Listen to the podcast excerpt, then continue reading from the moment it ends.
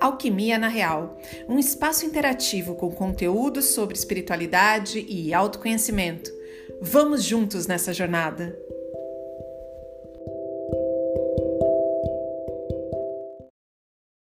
Oi, pessoal, sejam todos bem-vindos aqui na Alquimia na Real.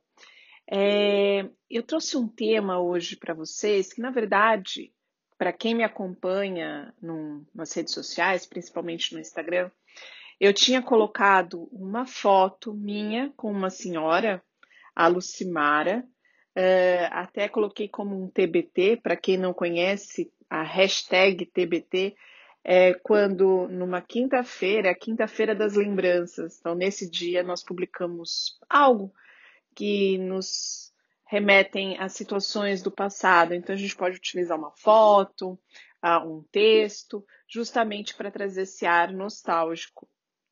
E nesta quinta-feira que eu postei, é, eu falei da Lucimara, é, do encontro que eu tive com a Lucimara em São Paulo, né, quando eu estava fazendo meus atendimentos no Brasil e atendi na Avenida Paulista. Então, nessa sala havia uma senhora que cuidava da sala e hum, vira e mexe eu encontrava com ela e até pela, pelo pouco tempo que ela ficava na sala ou nossos horários não se cruzavam, a gente acabava só trocando um, um oi, tudo bom, enfim.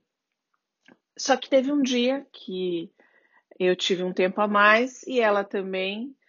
Nós sentamos para conversar na salinha de recepção e, e ela começou a me falar sobre a fé dela, né? Uma fé inabalável. Falando de, de causos, né? Como a gente fala, principalmente pessoas do interior, é, usam essa expressão, contando histórias sobre a vida dela, o que ela passou e como a fé foi o pilar da vida dela, né? Um pilar inabalável. E quanto mais ela falava, mais aquela história me fascinava, porque é o que eu sempre digo, eu adoro pessoas, eu adoro conversar com pessoas, adoro interagir com as pessoas, porque todo mundo tem o que oferecer, né? Então, eu deixo um pouco de mim para a pessoa e pego um pouco da pessoa para mim, das experiências. Então, realmente eu sou aquela pessoa que adoro é, trocar uma boa conversa. E a Lucimara me explicou naquele dia, na verdade ela me mostrou sobre a fé dela. E aí uma hora ela falou que ela era cristã, ela era evangélica. E eu, como uma boa geminiana, na numerologia tendo um número 5 muito forte, perguntei, né, curiosa que sou, como que ela conseguia fazer é, como ela conseguia conviver harmonicamente ali numa, num ambiente que era uma sala de terapeutas, principalmente terapeutas holísticos, integrativos. Ah, e aí ela me veio com uma resposta assim mais do que avassaladora, né? Ela disse que ali onde ela estava, é, ela fala que é, Deus dá o propósito para cada um. Então, para cada um de nós, ele tem um propósito, independente da religião. Ele escolhe a pessoa certa para auxiliar o próximo. Então, aquilo bateu mais do que fundo em mim, porque é justamente o que eu acredito. É, independente da religião, né? A religião é só uma marca ou uma forma de você proferir aquilo que você acredita sobre a nossa existência. É, e nós temos que respeitar uns aos outros. E ela me trouxe com tanta clareza isso que eu fiquei ainda mais boquiaberta, escutando como se fosse assim um, sabe, uh, palavras realmente proféticas é, para vocês perceberem como os sinais estão em todos os lugares.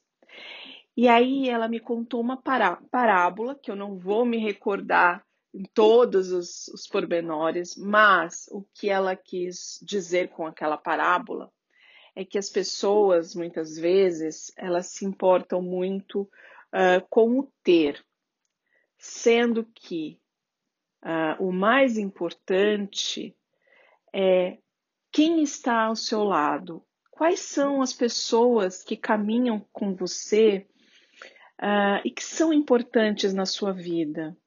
Quem você salvaria? Um bem material ou um ente querido?